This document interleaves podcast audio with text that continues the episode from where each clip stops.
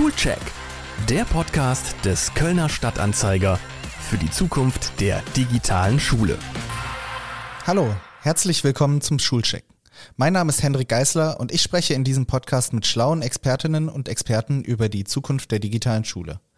Heute will ich wissen, wie radikal muss sich Schule verändern, um Kindern die Bildung zu bieten, die sie heute brauchen, also in einer durchdigitalisierten Welt, die von Informationen geflutet ist wie nie zuvor.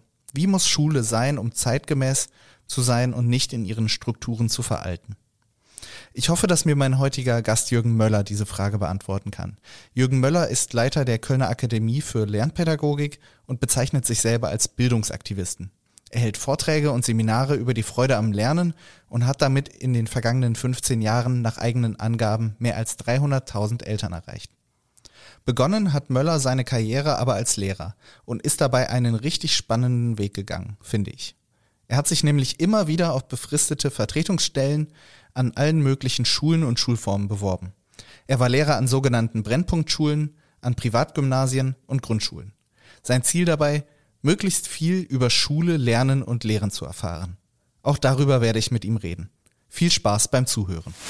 Dieser Podcast wird produziert mit freundlicher Unterstützung von NetCologne die übrigens seit mittlerweile mehr als 20 Jahren den Ausbau der digitalen Infrastruktur an Schulen hier in Köln und der Region vorantreiben und ihnen auch bei sämtlichen IT-Fragen helfen. Vielen Dank an Ned Cologne. Herr Möller, ich habe es gerade in meiner Anmoderation erzählt. Sie haben eine Schulodyssee hingelegt, um mehr über Schulen, Schulformen und Bildung zu lernen. Können Sie mir mal erzählen, wie es dazu gekommen ist? Mhm. Ja, also für mich war klar, dass ich jetzt nicht 40 Jahre lang an einer Schule bleibe. Das wäre mir persönlich viel zu langweilig gewesen. Ich liebe Herausforderungen, ich liebe Lernen. Also ich sehe mich immer noch als Lernender. Ich lerne jeden Tag dazu. Insofern war es mir auch wichtig, viele verschiedene Schulen kennenzulernen, ja, damit ich mir wirklich auch ein Bild von der Bildungslandschaft in Deutschland machen kann. Ähm, und, und, und wirklich sehe, wie Kinder in verschiedenen Systemen lernen. Ja, wenn man selbst eher behütet aufgewachsen ist, dann interessieren dann natürlich auch mal so ganz andere äh, Umfelder, wie ja, Brennpunktschule in Berlin oder Köln habe ich unterrichtet, äh, Grundschule, Gymnasium. Und äh, insofern habe ich immer alle paar Jahre eine neue Herausforderung für mich gesucht und ähm, ja, das hat mich sehr geprägt und, und, äh, und, da durfte ich eben sehr viel lernen für mich. Deswegen war für mich auch mal klar, dass ich mich immer gegen Verbeamtung entscheide. Also äh, das war für mich nie ein Weg, ähm, weil ich immer frei sein wollte. Und das bürokratische Monster Verbeamtung ist ja dann in vielen Bereichen sehr hinderlich, wenn es darum geht, von Schule zu Schule oder von Bundesland zu Bundesland zu wechseln. Ähm, was haben Sie bei dieser Schultour denn gelernt? Also was ist die zentrale Erkenntnis, die Sie aus dieser Zeit rausziehen? Mhm. Ich habe sowohl ganz tolle Projekte kennengelernt, äh, tolle Initiativen, Leuchtturmschulen auch, dadurch, dass ich auch ähm, äh, in Schulen fahre, um dort Vorträge, Seminare, Fortbildung zu halten, habe ich über 1000 Schulen in den letzten äh, 15 Jahren, glaube ich, besucht und eben auch an einigen äh, dann selbst unterrichtet. Hm, also es gibt tolle Leuchtturmprojekte, aber in der Fläche ist Schule immer noch so wie vor 100 Jahren. Das heißt, es hat sich teilweise also wirklich nichts verändert. Also wenn wir jetzt in Schulen reinkommen, das, das riecht immer noch so wie früher. Und ähm, äh, Schule ist damals ja unter völlig anderen Bedingungen entstanden. Da waren ganz andere Arbeitskräfte zum Beispiel äh, vonnöten. Und vieles von dem ist immer noch, dieser, dieser Geist ähm, herrscht immer noch in den meisten Schulen. Das ist auch unabhängig von der Schulform.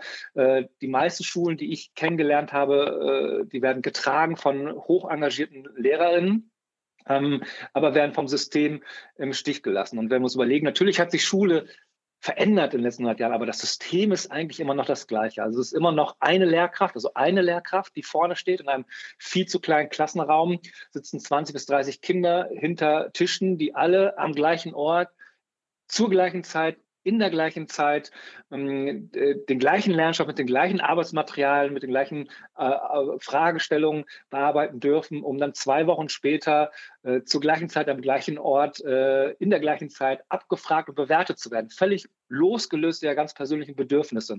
Und daran hat sich eben wenig verändert und Schule bereitet mit solchen Methoden, mit solchen, mit so, mit so Herangehensweisen ähm, Kinder auf eine Welt vor, die schon heute gar nicht mehr existiert.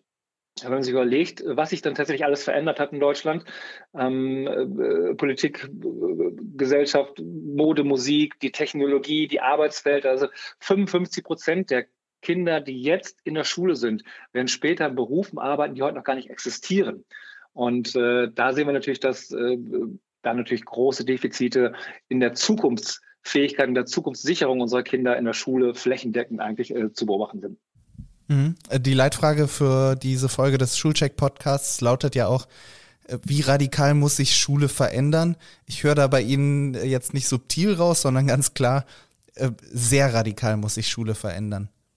Ja, ja, also auf jeden Fall. Also wenn wir uns überlegen, hm, es gibt Studien, die besagen, äh, dass 95 Prozent des Lernstoffs, den Kinder in der Schule lernen, den wir auch früher in der Schule gelernt haben, dass der wieder vergessen wird. Ja, dafür wird so ein Riesenaufwand betrieben. Das heißt, äh, wenn wir es uns erlauben können, 95 Prozent davon wieder zu vergessen, ähm, äh, scheint der reine Lernstoff, der vermittelt wird, für den weiteren Verlauf des Lebens gar nicht so relevant zu sein. Und ähm, 95 Prozent klingt jetzt erstmal nach sehr viel. Wenn wir uns überlegen, äh, ja, wir können noch lesen, schreiben, rechnen, das können wir alles noch. Das sind alles Kompetenzen, die eine Relevanz haben, die wir täglich, äh, täglich äh, üben und täglich nutzen. Ähm, aber auch Lesen ist ja im Prinzip, wir haben einmal Buchstaben gelernt und äh, danach haben wir es äh, geübt und angewendet. Aber wenn wir an alle Unterrichtsstunden zurückdenken, und das sind je nach Schulkarriere ca. 15.000 Unterrichtsstunden, wenn man alle Lehrermonologe, an alle Arbeitsblätter, an alle Aufgabenstellungen zurückdenkt, dann wird klar, dass das meiste davon ähm, ähm, tatsächlich vergessen wird. Das, was wir nicht vergessen, sind die Erfahrungen, die wir mit dem Lernen machen, ja, wie wir mit Lern mit, mit Herausforderungen gehen. Und das Gefährlichste, was Kindern in der Schule passieren kann, ist nicht, dass sie mal in Deutsch oder Mathe mal eine schlechte Note nach Hause bringen oder, oder mal langsamer sind im Vergleich. Das Gefährlichste, was ihnen passieren kann, ist, dass sie ihre natürliche Freude am Lernen verlieren, die, die, die Freude an der Herausforderung. Das ist das, was Kinder eigentlich äh, kennzeichnen. Ne? Die Neugierde, die Freude, der, der Spaß am Lernen. Also vor allen Dingen sieht man das, bevor sie in die Schule äh, kommen. Danach wird eben dieser Lernbegriff durch den schulischen Lernbegriff überdeckt. Und ähm, und ähm, wenn aber Kinder nach der Schule durch die Erfahrung, die sie mit dem schulischen Lernen gemacht haben, und nur noch sechs Prozent der 13-jährigen Kinder geben an, dass sie gerne in die Schule gehen, um zu lernen.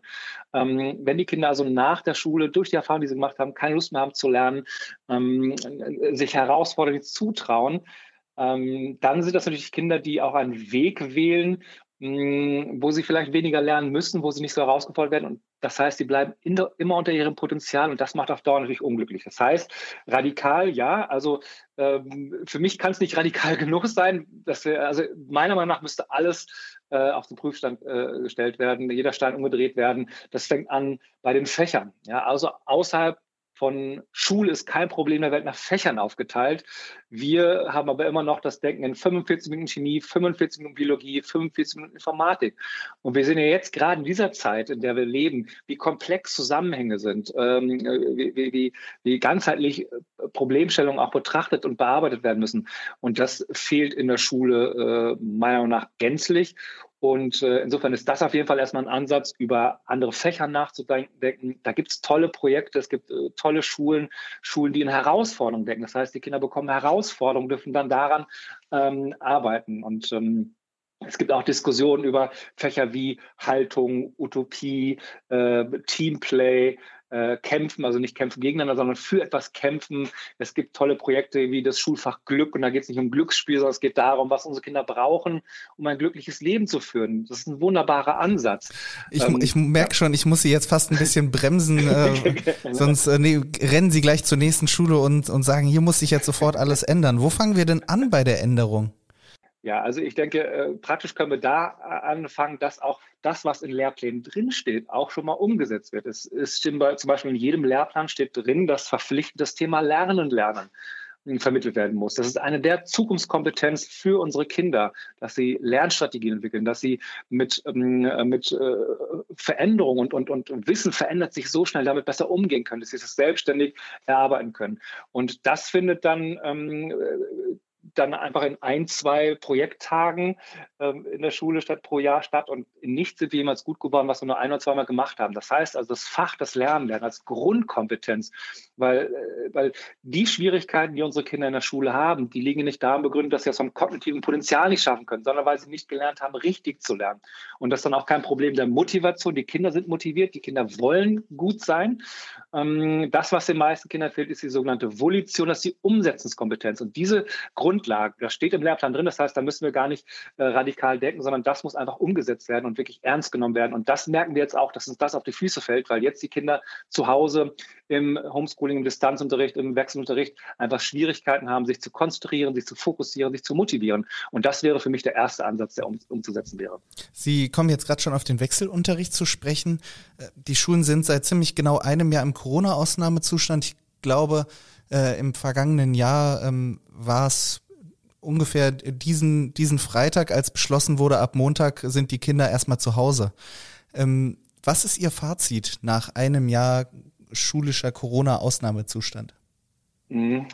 Also das äh, Fazit ist äh, sehr unterschiedlich, weil ich, spreche jeden Tag mit ganz vielen Familien, mit Kindern, aber auch mit äh, Lehrerinnen und ähm, wenn wir tatsächlich ein Jahr zurückspulen, das hat uns natürlich alle mit einer großen Wucht getroffen. Schulische Herausforderungen, gerade auch im Bereich der Digitalisierung, der Schulausstattung, die gab es schon vor der Corona-Krise, wird es auch nach der Corona-Krise geben. Aber im letzten Jahr ist uns sehr vieles einfach sehr deutlich geworden und sehr offensichtlich geworden. Also zum einen eben das Versagen von oder die Versäumnis von Schule und Politik, die es nicht geschafft haben, flächendeckend eine digitale Infrastruktur aufzubauen, auch eine Unterrichtskultur, eine digitale Unterrichtskultur zu etablieren.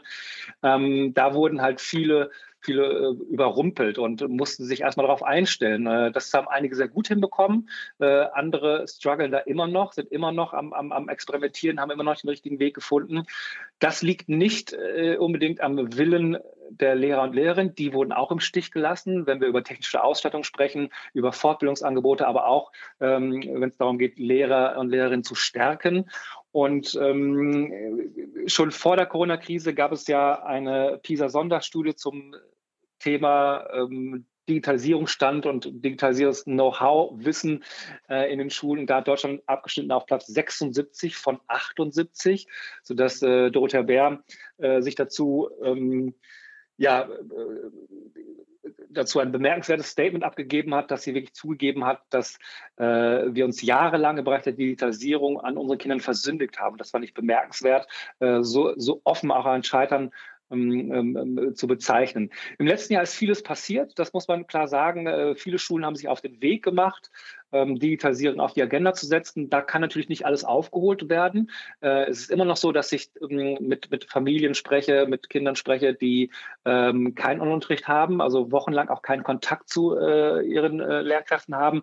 Und es gibt vorbildliche Schulen, die jetzt super auf dem neuesten Stand sind und sich dann aber auch teilweise ganz eigenständig auf den Weg gemacht haben und äh, pragmatisch Lösungen gefunden haben. Also die, die, die Datenschutzverordnung, also Datenschutz ist natürlich wichtig. Die Frage ist nur momentan, mh, hm, setzt man auf ein Pferd, das funktioniert äh, oder äh, nimmt man die Clouds, die gehackt werden oder die, die dem Ansturm nicht gewachsen sind. Und äh, da würde ich mir von einigen Schulen, auch von einigen Entscheidern mehr Pragmatismus ähm, wünschen, dass Dinge auch schneller umgesetzt werden.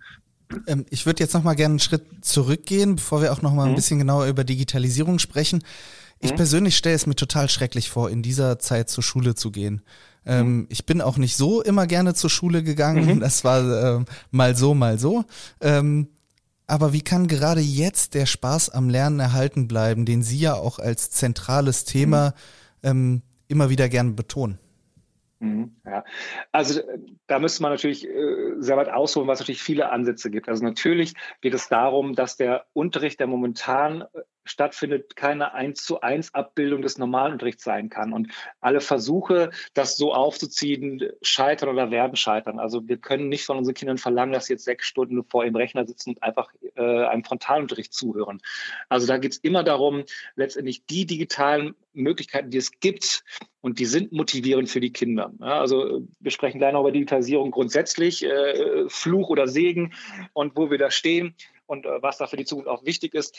Aber ähm, ganz klar ist, dass äh, die Kinder im digitalen Unterrichtsprozess jetzt vom, vom Konsumenten zum Produzenten werden müssen. Das heißt, es geht wirklich darum, in Gruppen etwas zu produzieren, etwas zu erarbeiten. Ähm, das heißt, dass die Kinder merken, dass sie mit ihrem Tun wirksam sein dürfen, in der Gruppe etwas, das, das entsteht. Und darauf müssen die Unterrichtskonzepte ausgelegt werden. Dann kommt auch der Spaß zum Lernen zurück, äh, anstatt wenn ich einfach nur zuhöre und äh, den Lernstoff einfach nur, ja, einfach mitschreibe und äh, letztendlich keine Produktivität dabei ist. Das bedingt aber ja auch eine komplett andere Lehrerinnenrolle, wenn ich das richtig verstehe, weil eigentlich ist ähm, der, die Produzentin im Unterricht ja eigentlich noch die Lehrkraft, die ein Tafelbild äh, gemacht hat, die etwas erzählt und dass die, dass die Kinder und Jugendlichen dann aufnehmen sollen. Wie verändert sich diese, diese Rolle der Lehrkräfte? Mhm.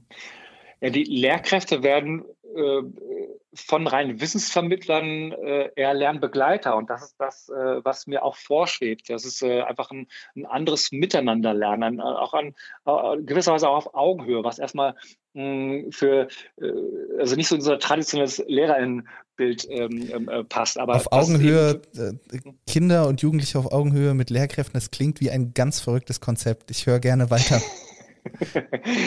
Äh, äh, es geht nicht darum, also natürlich ist klar, dass die Lehrerinnen meistens mehr wissen. Es geht aber darum, mit welcher Haltung ähm, begegne ich meinen Schülern. Ja, ähm, ähm, äh, Habe ich echtes Interesse? Ähm, sind wir als Team dabei? Also äh, mein Unterricht, also der Unterricht, der mir persönlich am meisten Spaß gemacht hat und der den Kindern auch immer am meisten gemacht hat, ist, wenn ich mich komplett zurückgezogen habe. Das heißt, ich war nur noch Moderator. Ich habe geschaut, wo ich helfen kann.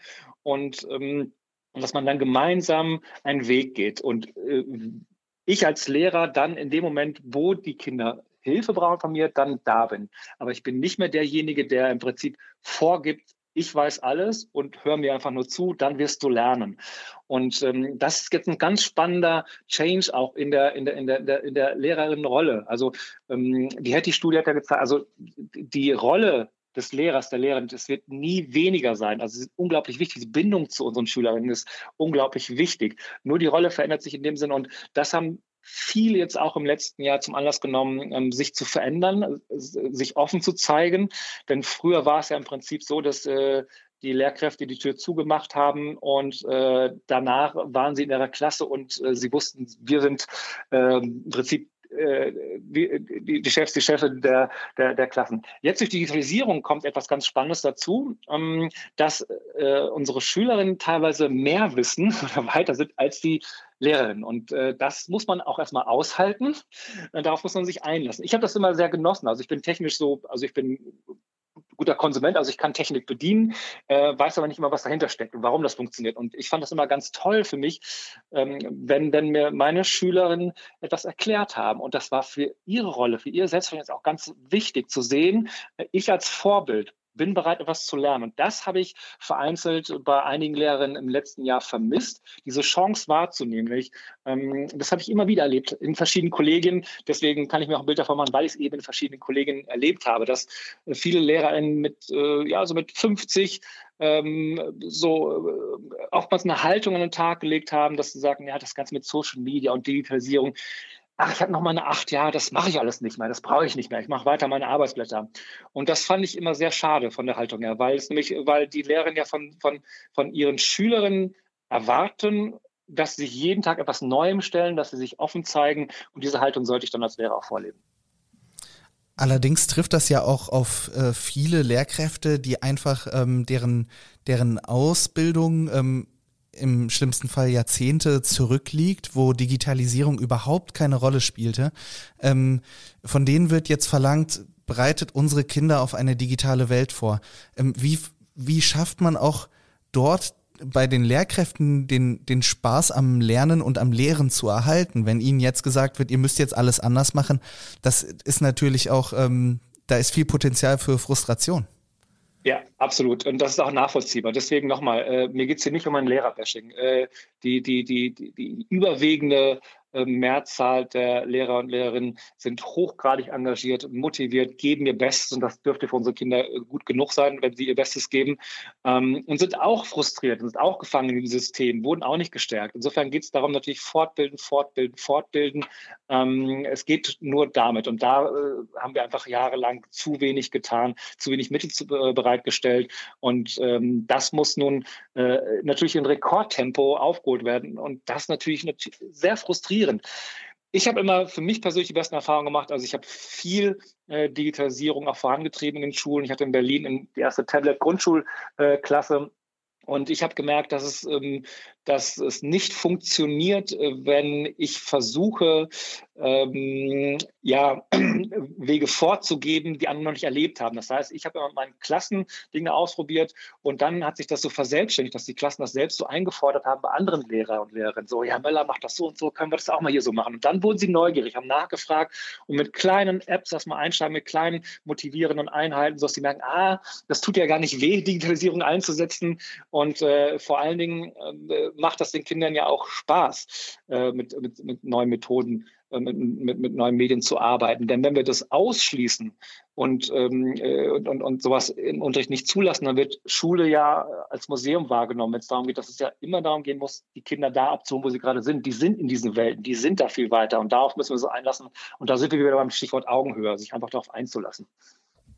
Ähm, Sie nennen gerade wieder die Augenhöhe, ähm, man mhm. muss sich mhm. darauf einlassen, sich auch mal leiten zu lassen. Das klingt ja auch nach einem totalen Kontrollverlust von, äh, mhm. von Seiten der LehrerInnen.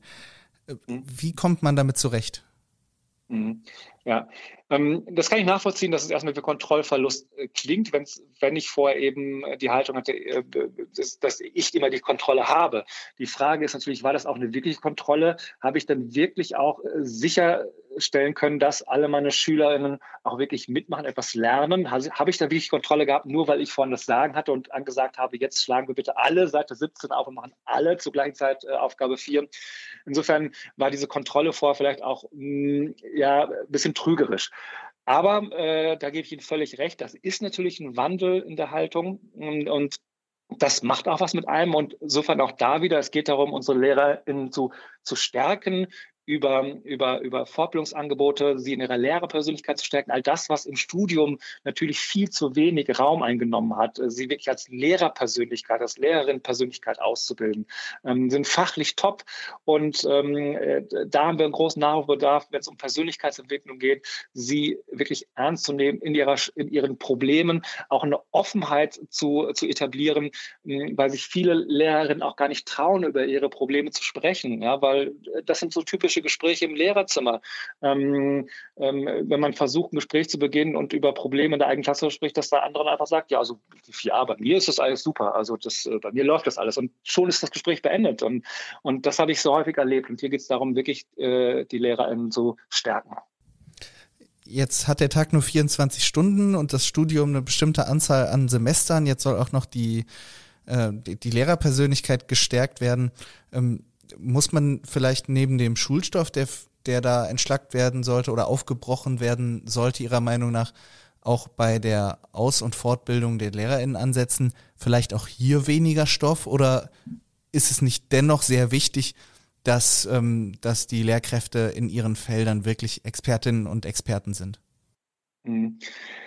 Ja, natürlich äh, müssen sie äh, Expertinnen sein und, und, und dieses mit auf Augenhöhe, es geht nicht darum, Wissen auf Augenhöhe zu haben. Also die Lehrerinnen sollten schon mehr wissen ähm, als, als ihre Schülerinnen, weil nur so können sie auch Wissen vermitteln.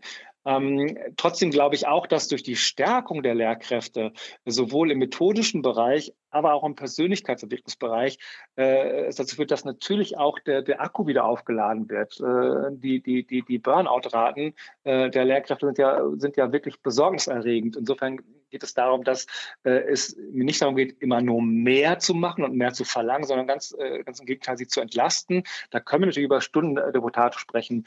Ähm, aber ich glaube, es geht wirklich darum, wenn das wissen von uns selbst ja auch, wenn es etwas mit Freude erfüllt, ähm, dann, dann schauen wir nicht auf die Uhr, dann, dann schauen wir nicht, wie viel haben wir heute gemacht, sondern dann, dann füllen wir es mit Freude.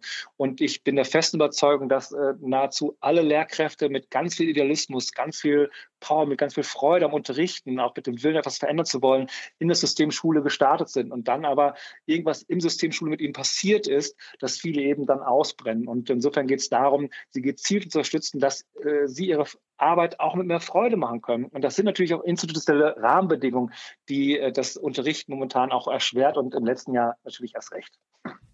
Sie haben eben schon mal über den, den Fächerkanon gesprochen. Ähm, ich würde das gern verbinden mit der Vorbereitung der SchülerInnen auf eine digitale Welt. Welche, welche Fächer sollte es jetzt künftig geben? Und ähm, vielleicht gehen wir da nicht von einem utopischen Zustand aus, sondern was, was wäre was, was, was wirklich leicht umzusetzen wäre? Wo könnte man jetzt eine Aufgabe an die Hand geben? Das, das ist ein Fach, das sich, das sich leicht etablieren lässt, ähm, um auch bei bei der Vorbereitung auf die digitale Welt einfach zu, zu besseren Bildungspartnern der Kinder und Jugendliche mhm. zu werden? Ja, also wenn, wenn Schule den Auftrag hat, die Kinder auf die äh, Welt nach der Schule vorzubereiten, dann äh, ist natürlich Digitalisierung, ähm, ob es das nun passt oder nicht, das zentrale Thema, weil die, die Zukunft ist digital. Insofern müssen wir und haben wir eine Verantwortung, äh, unsere Kinder darauf äh, vorzubereiten. Insofern äh, geht es mir nicht, äh, wenn wir insgesamt erstmal über Digitalisierung sprechen, also Digitalisierung an sich ist nicht der Schlüssel, ähm, ist nicht der Weg. Also ein, ein schlechtes System, das einfach nur digitalisiert äh, wird, bleibt ein schlechtes Schulsystem. Und ähm, zwischen den apokalyptischen Horrorszenarien von Manfred Spitzer, der im Prinzip alles digital ablehnt und als Gefahr ansieht, und dem Heilsbringer, ähm, der, der, dem, dem Digitalpakt. Äh, da gibt es so viel Spielraum dazwischen, um ähm, die Vorbereitung auf das Leben nach der Schule voranzutreiben mit einer Mischung aus, aus diesen beiden Polen oder dass man äh, wirklich schaut, äh, welchen Weg gehen wir also ich kann aus meiner Erfahrung sprechen, was äh, mir zum Beispiel aufgefallen ist, äh, es gab ein Fach oder ein Projekt an meiner Schule, ähm, wo, ich gesehen habe, wie die Kinder aufblühten. Äh, und das war das äh, Fach Unternehmertum. Und da geht es nicht darum, dass wir aus unseren Schülern und Schülerinnen ähm, Unternehmer machen äh, sollen, aber es geht natürlich darum, ähm, dass wir haben dann ein Unternehmen, ein kleines Unternehmen gegründet und die Schülerinnen konnten sich vorab dann bewerben auf die Produktionsabteilung, auf die Designabteilung, auf die Marketingabteilung, auf die HR-Abteilung, die Geschäftsführung. Und ähm, ja, wir haben dann gemeinsam äh, ein, äh, produziert, äh, verkauft. Und das war ein unglaubliches Erlebnis für sie, dass sie da gemerkt haben, dass sie etwas erreichen können, dass sie Ziele stecken können, dass sie sich auch selbstständig machen können, dass sie Träume haben und, und ähm, dann wirklich auch wirksam sein dürfen. Und wenn es darum geht, dass Verzahnung mit mit, mit der Zukunft. Also was, wie sieht Ihr Leben wirklich nach der Schule aus? Und das ist zum Beispiel ein konkretes äh, Projekt, wirklich ähm, ein Unternehmen zu gründen. Finden Sie ähm, oder anders gefragt, suchen Sie den Kontakt zu Politikerinnen und Politikern, die auch im Bereich Schule was zu sagen haben oder zumindest ähm, das als ihren Expertenbereich ähm, wahrnehmen? Und wie kommen Sie mit solchen Ideen da an? Ich stelle mir das unheimlich schwer vor, weil die, Sie haben gesagt, die Schule ist ein System, das ist gefühlt vor 100 Jahren stehen geblieben, aber das ist ja auch dadurch bedingt, dass äh, die Politik sich nicht traut, wirklich radikal, vielleicht nicht ganz so radikal, wie Sie das, wie Sie das wollen, aber auch überhaupt nicht radikal an dieses System ranzugehen. Sehen Sie eine Chance auf Veränderung? Hm. Ich sehe eine Chance auf Veränderung, weil ich merke, dass es brodelt in den Familien und, äh, und auch in den Schulen. Hm, wenn man mich vor, vor einem Jahr gefragt hätte, äh, was ich glaube, wie lange das dauern wird, bis sich endlich grundlegend etwas ändert, äh, war ich immer sehr pessimistisch. Habe gesagt, so 20 Jahre wird das mit Sicherheit noch äh, brauchen, weil wir in diesem föderativen System natürlich, äh, Bildung ist ein Wahlkampfthema, hm, da, da, da trauen sich viele nicht, die, die, die großen Fässer dann äh, äh, zu öffnen. Und, und insofern glaube ich aber durch die Erfahrungen, die wir im letzten Jahr gemacht haben, dass es deutlich schneller gehen wird. Trotzdem geht es zu langsam. Eben auch das, also das föderative System, gerade im Bildungsbereich, ist ja dafür da oder äh, wenn man es positiv sieht, geht es um einen Wettbewerb Ideen, dass man einfach nicht zentral entscheidet, was für alle am besten ist, sondern einfach schaut, welche Modelle funktionieren. Äh, ich finde, nach einem Wettbewerb der Ideen brauchen wir jetzt aber einen Wettbewerb der Umsetzung und davon sehe ich sehr wenig. Ich persönlich habe ja versucht, ähm, äh, weil ich mich auch als Bildungsaktivist bezeichne und da auch sehr aktiv bin tatsächlich, äh, versucht Schule von innen zu verändern. Das ist sehr, sehr schwierig, diese verkrusteten Strukturen, ähm, wo Veränderungen sehr lange dauern. Ähm, insofern wähle ich den Weg natürlich auch mit der Akademie für Lernpädagogik, äh, äh, sprechen mit vielen politischen Akteuren, äh, kooperieren mit anderen Instituten, um diesen Wandel voranzutreiben. Mein persönliches Ziel ist ja, dass kein Kind mehr im System Schule scheitern darf, sondern das System Schule scheitern muss, so wie es jetzt ist. Und ähm, das erreiche ich vor allen Dingen über Aufklärung. Also äh, ich habe äh, den Weg gewählt, ähm, ganz viele Eltern vor allen Dingen mit ins Boot zu holen. Ich habe in den letzten äh, ja, über 1000 Vorträge gehalten zum Thema Lernen macht glücklich und was unsere Kinder wirklich brauchen. Und ähm, das heißt, es sind immer mehr Eltern ähm, aufklärt, inspiriert, darüber nachzudenken, was braucht mein Kind eigentlich wirklich? Bin ich mit dem zufrieden, was Schule für Antworten liefert? Und äh, daraus erhoffe ich mir auch wirklich einen Ruck und auch einen Druck auf die Politik, sodass die Menschen nicht mehr nur für eine bessere Klimapolitik, was auch ganz wichtig ist, für bessere Klimapolitik auf die Straße gehen, sondern auch für eine bessere Bildungspolitik. Erst recht mit den Erfahrungen, die unsere Schülerinnen im letzten Jahr machen mussten. Äh, zum Abschluss unseres Gesprächs äh, würde ich gerne nochmal auf die, auf die Eltern und äh, deren Kinder eingehen, ähm, die jetzt vielleicht auch mit diesem System Schule zu kämpfen haben. Sie halten ja viele Vorträge und Seminare, arbeiten mit, mit Eltern und Schülerinnen und Schülern. Ähm, haben Sie einen Tipp, wenn jetzt SchülerInnen an, an der Schule gerade verzweifeln, die den Spaß verloren haben? Haben Sie einen Tipp, wie ein erster Schritt zurück zum Spaß am Lernen aussehen kann? Ja, also der Top-Tipp, den ich Eltern vor allen Dingen immer gebe, ist äh, Gelassenheit. Ähm, also wirklich gelassen, auch wenn es schwerfällt. Und, und, und äh, da können, da wird natürlich erstmal. Gelassenheit gesagt, ja, mit, mit schlechten Noten oder? Ja, Gelassenheit vor allen Dingen mit dem, was an Stimmung gerade ähm, ähm, auch äh, entsteht, nämlich eine, eine, eine Panik, dass unsere Kinder gerade etwas verpassen. Hm, nochmal den Bogen zu dem, 95 Prozent des Lernstoffs wird eh wieder äh, äh, vergessen. Das heißt, unsere Kinder werden sich in ein paar Jahren nicht daran zurückerinnern, ob sie jetzt im, im äh, Frühjahr 21 den Satz des Pythagoras gelernt haben, sondern sie werden sich daran erinnern, wie als Familie ähm, diese Situation gemeistert wurde. Das bleibt hängen, wie sie in der Zeit gelernt haben. Insofern Gelassenheit, mich ärgern mich ärgern äh, Berichte oder, oder Berechnungen, was jetzt ein verlorenes Schuljahr ähm, was das für äh, Konsequenzen auf die späteren Gehälter ähm, ähm, äh, haben wird. Oder dass äh, jetzt schon klar ist, dass jetzige Schülergenerationen ein Leben lang Nachteile haben äh, wird, dass es Panik mache. Natürlich gibt es Problemfälle, natürlich bleiben viele Kinder jetzt auf der Strecke, aber das ist, wie gesagt, auch hier nur deutlicher geworden. Das war vorher auch schon da. Aber mit dieser Panikmache und man da momentan davon ausgeht, dass unsere Kinder gerade nichts lernen. Also erstens findet Unterricht statt und zweitens lernen unsere Kinder gerade so viel. Äh, und äh, ich finde solche Aussagen, also diese Schülerinnen Generation ist nicht verloren. Das diskreditiert die Anstrengungen der Schülergeneration, die jetzt gerade wirklich alles geben, die so viel Neues lernen, die in so vielen Bereichen gerade neue Erfahrungen machen. Thema Frustrationstoleranz, äh, ähm, Resilienz, äh, Gemeinschaftsgefühl, äh, neue Technologien.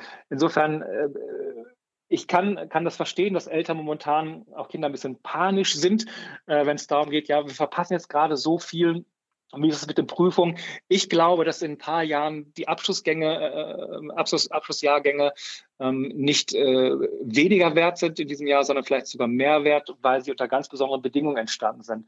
Und ähm, wenn ich höre, dass es auch Diskussionen gibt, dass man ein Schuljahr mh, mm, dann auch äh, ein Schuljahr wiederholen soll, das zeigt im Prinzip nur, dass, äh, dass es einen völlig falschen Lernbegriff, einen Bildungsbegriff gibt. Also an, an Abschlussprüfungen zu scheitern, was jetzt, ähm, was jetzt äh, ja äh, befürchtet wird, ja, durch die, äh, durch den fehlenden Lernstoff.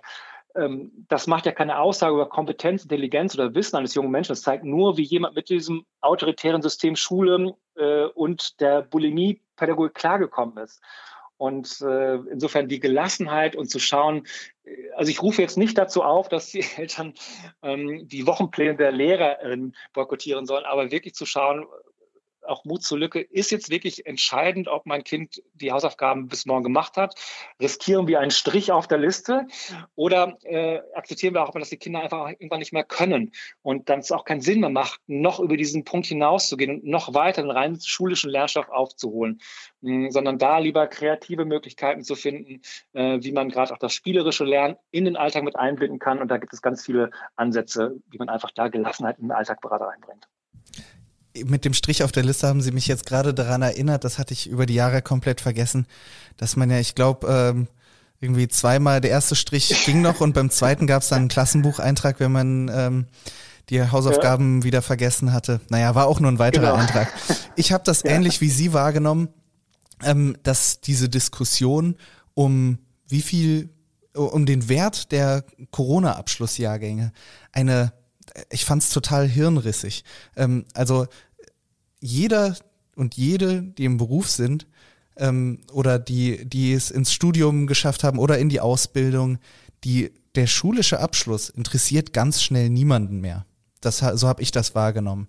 Ähm, das ist und leider spielt er nach der Schulzeit eine, eine zu große Rolle bei der, bei der Auswahl, welche Wege man gehen kann.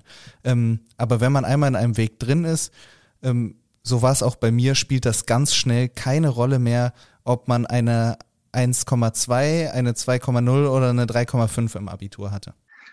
Nein, spielt, spielt keine Rolle. Also bei der Auswahl unserer äh, Mitarbeiter, Mitarbeiterinnen schaue ich auch nicht auf das Abiturzeugnis, sondern auf, auf, den, auf den Weg, was sie alles gemacht haben. Und äh, das finde ich auch so grundsätzlich. Also ich finde es absurd, dass in Deutschland jedes Jahr Milliarden im Nachhilfebereich dafür ausgegeben werden, damit ein Kind in Mathe von 5 auf 4 kommt, damit es einen bestimmten Schnitt erreicht. Was sagt denn der Schnitt über unsere Kinder aus? Gar nichts. Ähm, ich finde es wichtiger, dass die Kinder in der Schule zu befähigt werden, ihren eigenen Weg zu finden, äh, in, äh, dass sie ihre Stärken, ihre Potenziale entfalten dürfen. Und ich finde es wichtiger, dass die Kinder genau diesen diese eine Sache für sich finden, in der sie überdurchschnittlich gut sind und für die sie eine Begeisterung aufbringen. Und in diesem Bereich soll investiert werden. Es geht nicht immer darum, nur Schwächen auszugleichen, damit sie einen bestimmten Schnitt erreichen. Das ist nicht das, ähm, was auf dem Arbeitsmarkt später wichtig ist. Das ist auch nicht das, was unsere Kinder glücklich macht. Ich schließe mich Ihrem Wunsch an die Eltern für mehr Gelassenheit an und äh, freue mich sehr, dass, dass Sie mir jetzt in, in einer halben Stunde ähm, sehr knackig äh, mal dargelegt haben, wie radikal sich Schule ändern muss. Ähm, ich glaube, wir könnten noch äh, lange weiterreden. Das ist jetzt erstmal ein, ein, ein erster Ansatz. Gerne wieder. Vielen Dank für das Gespräch. Vielen Dank. Wenn Ihnen das Gespräch gefallen hat, freue ich mich, wenn Sie auch beim nächsten Mal wieder zuhören und den Schulcheck auf Spotify, Apple Podcasts oder Google Podcasts oder welchem Anbieter auch immer, jener, der Ihnen am meisten zusagt, abonnieren.